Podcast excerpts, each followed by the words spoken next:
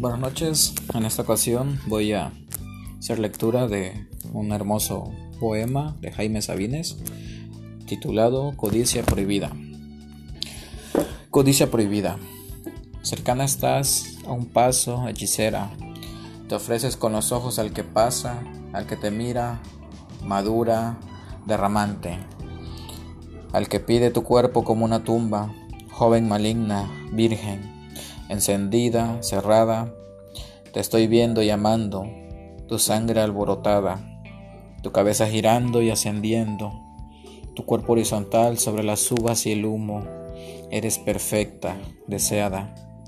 Te amo a ti y a tu madre cuando estáis juntas, ella es hermosa todavía y tiene lo que tú no sabes.